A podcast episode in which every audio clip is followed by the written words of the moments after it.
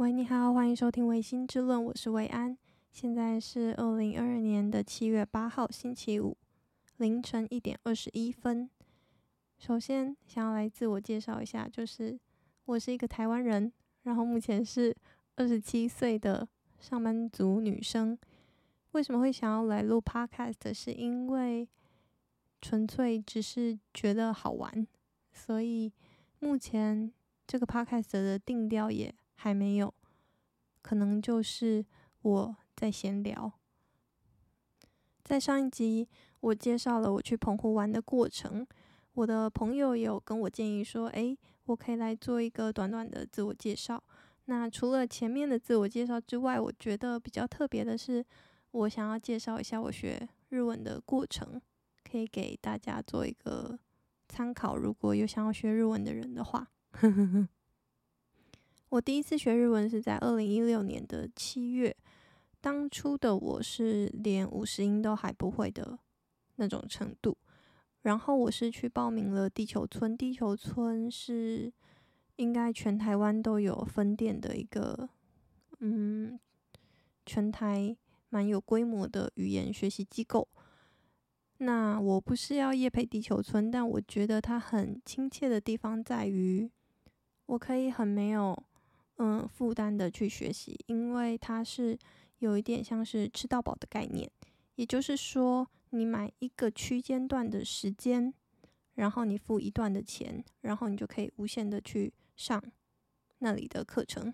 现在的话有英语、日语跟韩语，所以我觉得对于讲究 CP 值的人来说，然后很有自制力的人来说的话。去地球村学习其实是一个蛮好的嗯方法，而且他的日文教材，就我现在往回来看的话，我也因为后来我也担任了日文教师，就是有教别人日文，我有看过很多坊间的教材。其实地球村的教材相比那些其他的教材来说，它的品质是很高的，而且可以让学生练习的。题目也是蛮多的，所以我觉得蛮棒的。所以我二零一六年的七月跟八月，我就买了两个月的时间，在这两个月我就囫囵吞枣了，学了日文，就是把我可以上的课都去上，我一到五的晚上都去上课，然后因为白天要打工，所以我是晚上去上课。星期六的话，一整天都待在地球村。星期天的话就是休息，因为地球村也没有开课。在上课之余的话，我也规定我自己就是只能听日文歌，就是台语啊、中文啊、英文歌啊都不能听。如果休闲娱乐的话，想要看剧，也不能看欧美剧、台剧、陆剧都不行，只能看日剧。所以从那个时候开始，我就大量的接触了日剧。也就掉入了日剧这个坑，其实也还蛮好玩的。就之后也会想要跟大家介绍一些我很喜欢的日剧，我们可以开另外一集再跟大家仔细的说。那接下来，呃，七八月之后，九月就是大学开学。开学之后，我就回到了学校，开始自学，然后练考古题。在同年的十二月，去考了。日文检定 N 三的检定，有得到低空飞过的成绩，这样子。那日文检定它分成五级，日文检定的全称叫做 JLPT 日本语能力测验。那它从 N 1到 N 五分为五级，N 1是最简单，一二三四五，然后五是最啊，抱歉讲错，N 1是最难，N 五是最简单，也就是。一二三四五这样子递减下来，然后我学日文其实是为了去交换，所以我隔年二零一七年的四月，我就飞到了日本的大阪大学进行交换。那在交换的期间，也上了很多的日文课。在交换的那一年中，也跟一个韩国同学成为了好朋友，然后我们也相约了去考。这个日检考试在日本当地，那时候我们因为我是 N 三过去的嘛，等于说我上面还有 N two 跟 N one。那位韩国同学就约我说：“哎，还是我们直接挑战 N one。”我就说：“哦，好啊。”然后我们两个都失败了。我那时候考八十九分，那 N one 要及格的分数是一百分，它的满分是一百八十分，所以你要考一百分才会通过。考了八十九分，差了十一分。隔年二零一八年二月，我回到台湾。回到台湾之后，我也陆续了考了两次的日检，都是考 N one，然后都失败了。我一次考了九十分，一次考了九十一分，也就是说，我这三次每一次考试都只进步了一分。那时候其实对我的打击蛮大的，就有点考怕了，所以后来就去先考了 N two，就想说，哎。就算 N one 可能还有一段时间，那如果可以先过 N two 的话，好像也还不错，所以我就先去考了 N two，就其实蛮轻松的，就呃算高分过关。之后可能因为这样子蓄积了一些勇气，然后又做了更多的考古题练习，在之后的考试也后来也通过了 N one。以上大概就是我通过呃。日文检定从最困难到最最简单到最困难的一个过程，在这之中，我其实想要很感谢我妈妈，在我考 N1 没有过的时候，我其实很难过，就是我考了三次嘛，那一次检定也都不便宜，而且每一次都进步一分，不仅觉得自己的进步幅度很小，也觉得啊，就差一点，就是就真的。差一百分，其实也就差个九分而已。那为什么过不了？所以自己其实很自责。然后我记得我有一天就是跟我妈妈在厨房在喝水聊天的时候，然后我就突然哭了。然后我就哭诉说：“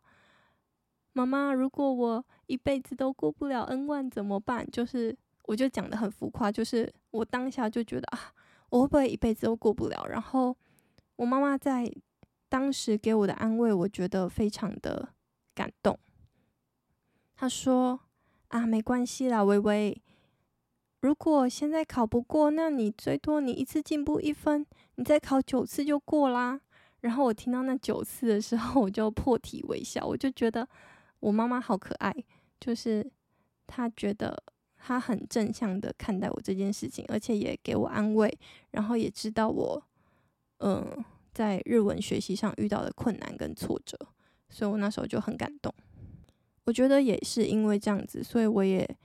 比较有了一些底气，让我愿意再去考一次 N1，然后又放宽心，就觉得啊，就像我妈说的，大不了再考个九次嘛，九次我就会过了。然后很幸运的在下一次我就很顺利的通过了，这样子。以上就是我学日文的一些过程。现在想要做一个小结论，就是，嗯，我现在学完了日文，也不是说学完，就是嗯，学到了一个阶段。因为很多人都说学完 N，就是通过了 N one 考试才是学日文的开始，所以我非常同意这句话，就是你顶多是拿到了一个钥匙，通往日本文化的钥匙，你可以更深入的了解这个文化。那在这个节点上面呢，我觉得学日文可以给嗯还没有学或者是想要学的人一些鼓励。就是我觉得学日文对于台湾人来说是一个非常门槛非常低的一个语言。第一点是因为我们台湾人都有学第一外语的基础，第一外语就是我们的英文。英文就算你英文不好，但是你也有一个经验。你的经验就是知道说，诶，学一个语言，你通常会遇到的困难点在哪里？所谓困难点，就是指说，诶，你可能会需要先去背单字，诶，先学字母，背单字，然后背文法，去造句子，然后最后写出一篇文章。这就是学一个语言的大概的脉络。那学日文也是一样，但你有了学了第一个外语的基础，你去学第二个外语，你就会觉得。比较不会那么慌张。第二点的话，就是有汉字，这一点我也觉得是对于华语为母语的人来说的一个最大的优势，就是我们会汉字。那日文它是由汉字跟平假名还有片假名所组成，所以你会汉字的话，不仅你写上面不会有困难，你在读跟理解上面都比其他语言为母语的人在学日文有更大的优势。例如英国人或者是法国人，他们要学。嗯，日文的话，他会遇到的最大的一个坎就是，他要写汉字，光写得好看这件事情就非常不容易，或者是你要理解为什么这个字是这个意思，也会很不容易。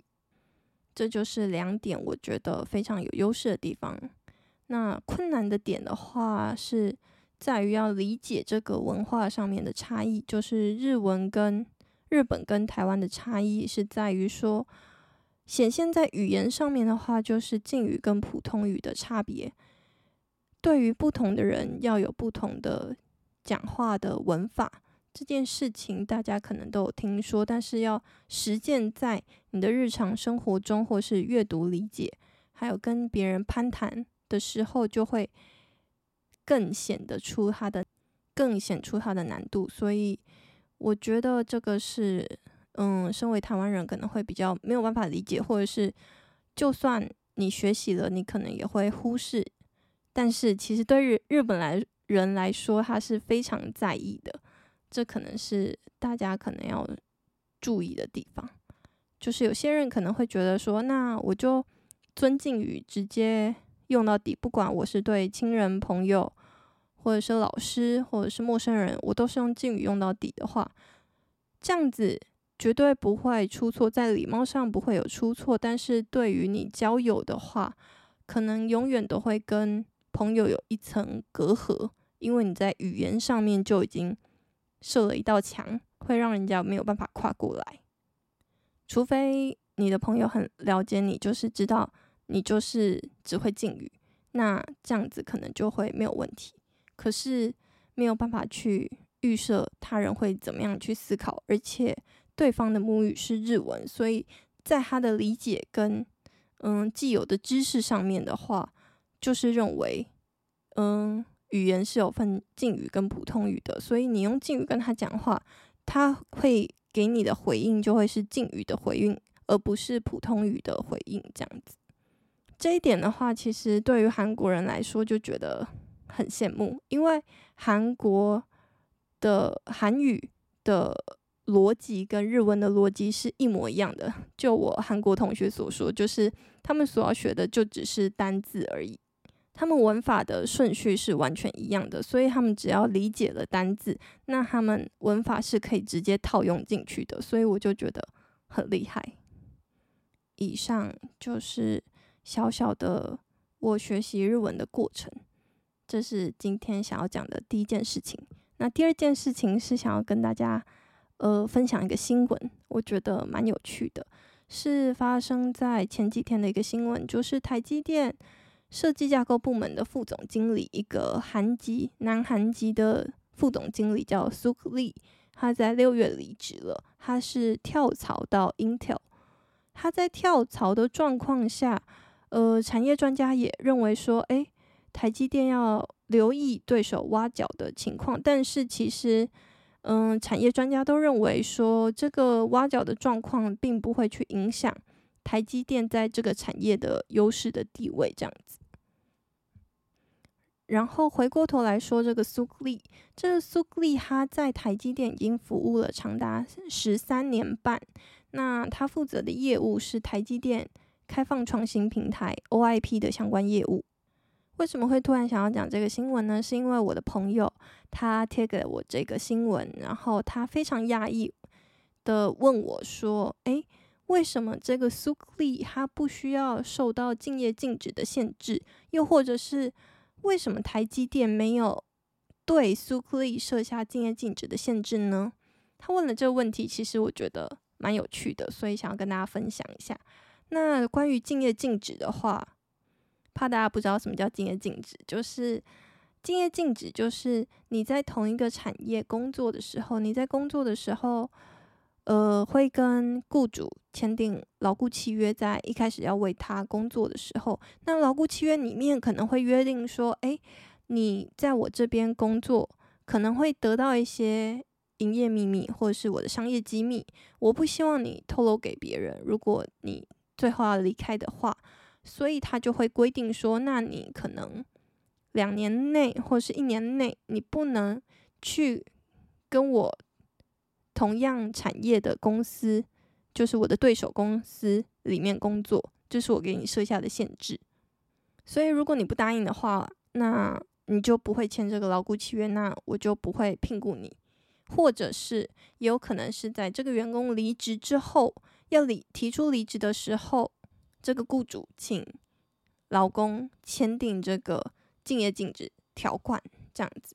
但其实这个竞业禁止条款，它是有受到嗯劳基法的限制，就是在劳基法的第九条之一，它其实有对于这个竞业禁止有设下规定。也就是说，雇主不是想要设下这个规定，他就可以设，他需要符合一定的条件，他才可以设。又或者是说，他可以设，但是如果没有符合条件，它就是无效的，就是一个无效的条款这样子。好，所以。就是要回答我同学的这个问题的话，首先可能要先来看说，诶，这个禁业禁止有哪些条件，他才可以设下这个限制？那第一点的话，就是他说雇主应有应受保护之正当营业利益，也就是说，像刚刚提到的，这个雇主他拥有的嗯营业利益是需要受到保护的，他才可以设下这个限制。第二点的话，就是劳工担任的职位或职务能够接触或使用雇主的营业秘密，也就是说，这个劳工他担任的职位或职务是要可以接触或使用到这个营业秘密或是商业机密，才有办法构成这个竞业禁止的要件。反之，如果这个劳工可能他的位阶不够，或者是他的职位其实跟雇主在商业上的营业秘密并没有相关的话，那他也没有办法去受到这样子的限制。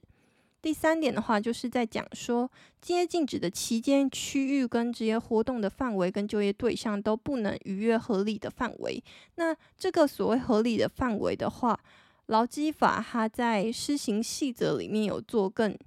嗯仔细的规定，就是例如说，他的竞业禁止的期间，他在离职后。两年为限，他不能规定说，哎，你离职后十年都不能到我相关的产业去工作，这个是不合理的。最后一点的话是说，雇主对劳工因不从事敬业行为所受的损失，需要有合理的补偿。那他这边补偿后面又括号说，不包括劳工于工作期间所受领之给付。这边工作期间所受领之给付，就是指的是薪水、月薪。那合理补偿，它在施行细则有规定，就是他每月的补偿金额不得低于老公离职时一个月平均工资的百分之五十，也就是他要高于月薪一半以上，当做补偿金额，他才可以这个离职后竞业禁止的限制可能才会有效。而且只要违反上面任何一点，就是我们刚刚提的四点中的其中一点，那这个竞业禁止就会有可能没有效。所以回过头来看，这个苏克利跟台积电，为什么苏克利没有受到竞业禁止的限制？我自己想了一下，我是觉得第一点有可能是因为台积电觉得。苏克利出走这件事情不严重，虽然他在台积电工作了十三年半，而且还是一个副总经理的位置，但有可能台积电它在内部的资讯控管是非常好的，就是说每一个人可以得到的营业秘密的量是不多的，他是在前头就有。就是所谓的预防胜于治疗，他在前头就有先预防了员工可能会出走的状况，因为你没有办法去控制一个员工的去留，所以他在源头就防范了。他在一开始要给营业秘密的时候，要泄露营业秘密的时候，就有去控制每一个人可以接受到的比例，这样子从源头控制的方法其实也是蛮治标，诶，治本的，对。那第二点的话，就是也回扣到第一点，就是他可能觉得，诶，他泄露的营业机密不多，所以我也不想要去限制你的呃去留，或者是你离开后你要去哪里，就算你要去到我的竞争对手 Intel 那边，我都觉得，嗯，可能没关系，所以他也不想要花钱，因为我们刚刚说，你要去限制一个员工的离开，然后你要去给他设下竞业禁止的规定的话，你是要给他合理补偿的，那合理补偿是要至少要。每个月月薪的一半以上。那就这个副总经理的地位来看，还有他的在台积电的年资来看的话，我想一个月的月薪的一半以上应该是蛮多的。这样子，在这种权衡利弊考量下面，我想这才是台积电最后没有去做敬业禁止的原因吧。这是我个人的小小的想法，这样子。好，所以跟大家分享了一个我觉得近期觉得蛮有趣的新闻。最后想要跟大家分享一个我日常生活中最近遇到一个好笑的事情。不知道大家有没有用过电动牙刷？我最近开始使用了电动牙刷，因为好事多在特价。我用的是飞利浦的牙刷。那在我用电动牙刷之前，其实前两三个礼拜，我的另外一个朋友他就。已经开始用电动牙刷了，他用的也是好事多的，他是用的是 Oral-B 的。他用了几天之后，有一天我们在聊天，他就突然问我说：“诶，你知道怎么用电动牙刷刷牙吗？”然后因为我那个时候还没有电动牙刷嘛，所以我就说：“嗯，不就像是一般的牙刷刷牙那样子吗？”他就说：“嗯，不对。”然后我就说：“哈，什么意思？”他就说：“那你告诉我，呃。”要用电动牙刷要怎么刷牙？我就说就就拿起来刷啊。他就说不行，你要从头到尾的告诉我步骤。好，我就说好。所以你现在就是要把牙膏挤在牙刷上面，然后把牙刷放进你的嘴巴，按开关打开刷牙。他就非常的压抑的眼睛看着我说：“你为什么知道要先把？”牙刷放进嘴巴里面才可以打开开关，然后就说因为会喷呐、对，没错。如果还没有使用过电动牙刷的各位，我可以告诉你们，就是你一定要把牙刷放在牙嘴巴里面，你才可以打开开关。因为它是电动牙刷，所以它一按开开关的话，它就会开始震动。那震动的话，就会导致你的上面的牙膏开始喷溅。所以我那个朋友呢，就是 在还没有把牙刷放进嘴巴里面，它就打开了，所以它就喷的整身都是。我那时候听到的时候，我就想，我就我就也大笑，我就想说，哎，怎么这这应该就是常识吧？所以我就没有经历了那个喷溅整身的呃过程，就拿到你那种牙刷之后。但前几天他就突然传了一个 YouTube 的影片给我，那那个 YouTube 的影片它的封面，它就是说，哎，电动牙刷真的有比较有效吗？所以我当下看到的第一个想法是，诶，所以他是要跟，因为我们现在我们两个人都是用电动牙刷了，所以他要跟我分享说，这个电动牙刷到底是不是真的比普通的牙刷还要有效？所以我就点进去，点进去了之后，里面就是拍影片的人，他开宗明义就讲了说，诶，他这个影片有三个重点，第一个重点呢，就是告诉所有要用电动牙刷的人说，你要用电动牙刷的话。你需要先把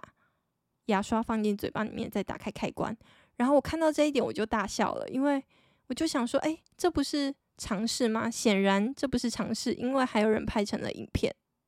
这件事情就让我觉得非常的有趣。那它第三个重点是什么呢？它第三个重点是要把开关关掉，电动牙刷的开关关掉，再从再把牙刷从嘴巴里面拿出来。就是回扣到第一点嘛，就是你的开关都必须要在嘴巴里面完成，才不会造成一些悲剧。所以这个就是一个我觉得电动牙刷的小趣事。那最后想要跟大家分享，就是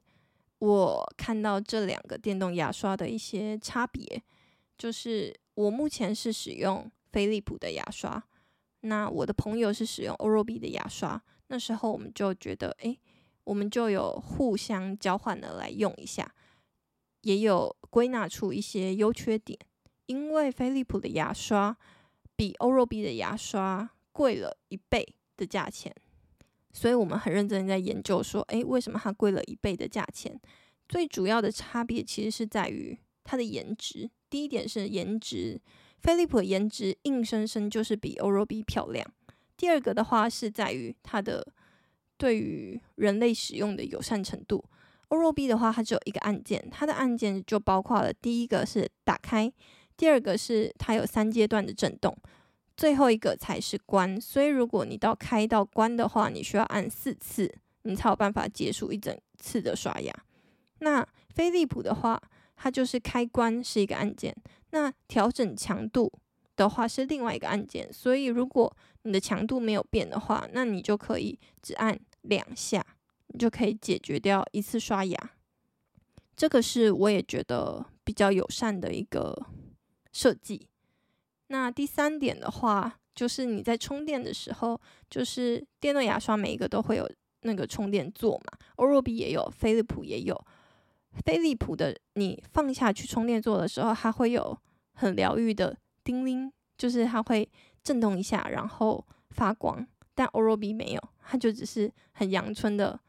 插下去，然后不会有任何震动的回馈，直接发光这样子啊。然后还有最后一点，就是在刷起来的感觉的话，其实飞利浦的刷起来的感觉，你会觉得它的震动幅度是不是人类用手可以达到的震动幅度？当然欧若 B 也不行，但是嗯，飞利浦的感觉是你是非常高速的在震动，然后。有时候你会觉得你的手握不住你的牙刷的感觉，但欧若 B 刷起来的感觉就像是它是用圆圆形的圆形画圆的方式在震动，所以你会觉得好像是人比较大力在刷你的牙齿，就是人类用普通牙刷比较用力的刷牙的感觉。但是用飞利浦，你就会有觉得到了另外一个新的境界，因为他们震动的幅度是差非常多的，欧若 B 的震动幅度比较小。也会觉得应该算是对，呃，电动牙刷的新手比较亲切的一个震动幅度。那飞利浦的话，就是一开始刷你会觉得啊，怎么震那么大力？这是一点。最后一点的话，就是欧若 B 它比较优势的地方，就是在于如果你刷太大力的话，它会发光提醒你，但是飞利浦不会。又或者是我买的这一版飞利浦的呃牙刷不会，因为飞利浦其实有分非常多个等级的电动牙刷，那我买的是好事多在买的那一款，那它是不会有提醒的，所以你自己就要注意说，哦，你不能按压太大力，不然有可能会伤害到牙齿，就本末倒置。以上大概就是第二集的内容。那非常感谢大家的聆听。最后想要念一下，呃，留言。我有得到了两个留言在 Apple Podcast 上面，非常感谢大家。第一个是五星吹捧，飘号飘号飘号，他说女主人的声音好好听，女主持人的声音好好听，感觉很可爱，谢谢你。然后第二个是，他是用一个 emoji 爱两个爱心的 emoji，然后 也留言了三个爱心的 emoji。谢谢你，好，谢谢这两位。最后祝大家有一个很美好的周末。好，就这样，拜拜。